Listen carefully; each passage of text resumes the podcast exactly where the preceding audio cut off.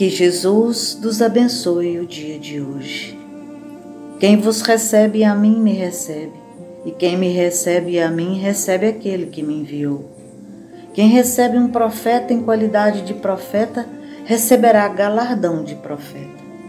E quem recebe um justo na qualidade de justo receberá galardão de justo. Jesus, o construtor e diretor do nosso orbe, ao trazer sua mensagem de amor à humanidade, não dispensou a colaboração dos homens que se integram mais diretamente à sua missão. Imbuídos do ideal de servir, os discípulos se transformam em apóstolos e fiéis continuadores de sua doutrina.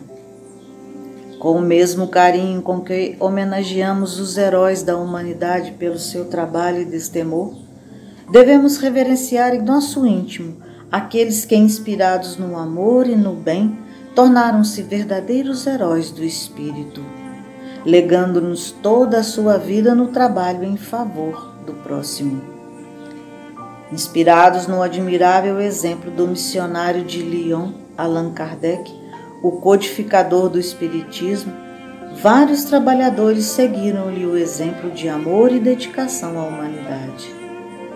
Em sua época e logo após o seu trabalho, destacamos como colaboradores diretos da codificação Camille Flammarion, pesquisador psíquico e astrônomo francês, William Crookes, químico e físico inglês, Ernesto Bosano, professor de filosofia da ciência e escritor italiano.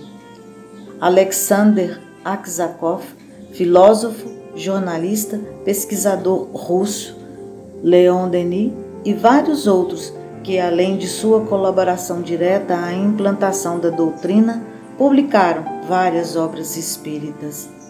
No Brasil, onde o Espiritismo encontrou extraordinário terreno de propagação, a sua disseminação se deu graças ao trabalho persistente e cristão de vários ceareiros espíritas, dentre os quais destacamos Bezerra de Menezes, considerado o Allan Kardec brasileiro, escritor, jornalista, político, filósofo, médico dos pobres, ainda hoje continua no plano espiritual assistindo aos necessitados em várias casas espíritas de nossa pátria.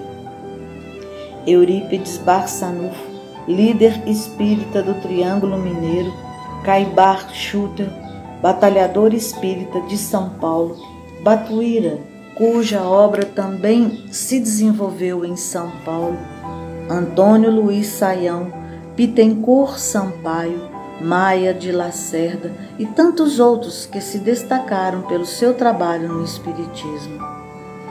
Digno de destaque é o apostolar trabalho no campo mediúnico que desenvolveu por muito mais de meio século Francisco Cândido Xavier, cuja obra realizada em nossa terra se ramifica hoje por vários países.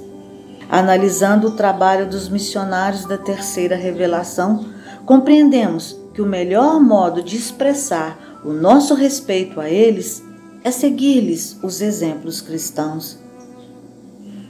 Nossa consciência é a sentinela vigilante que faz com que jamais deixemos de receber a Jesus no íntimo de nossos corações. Então, muita paz.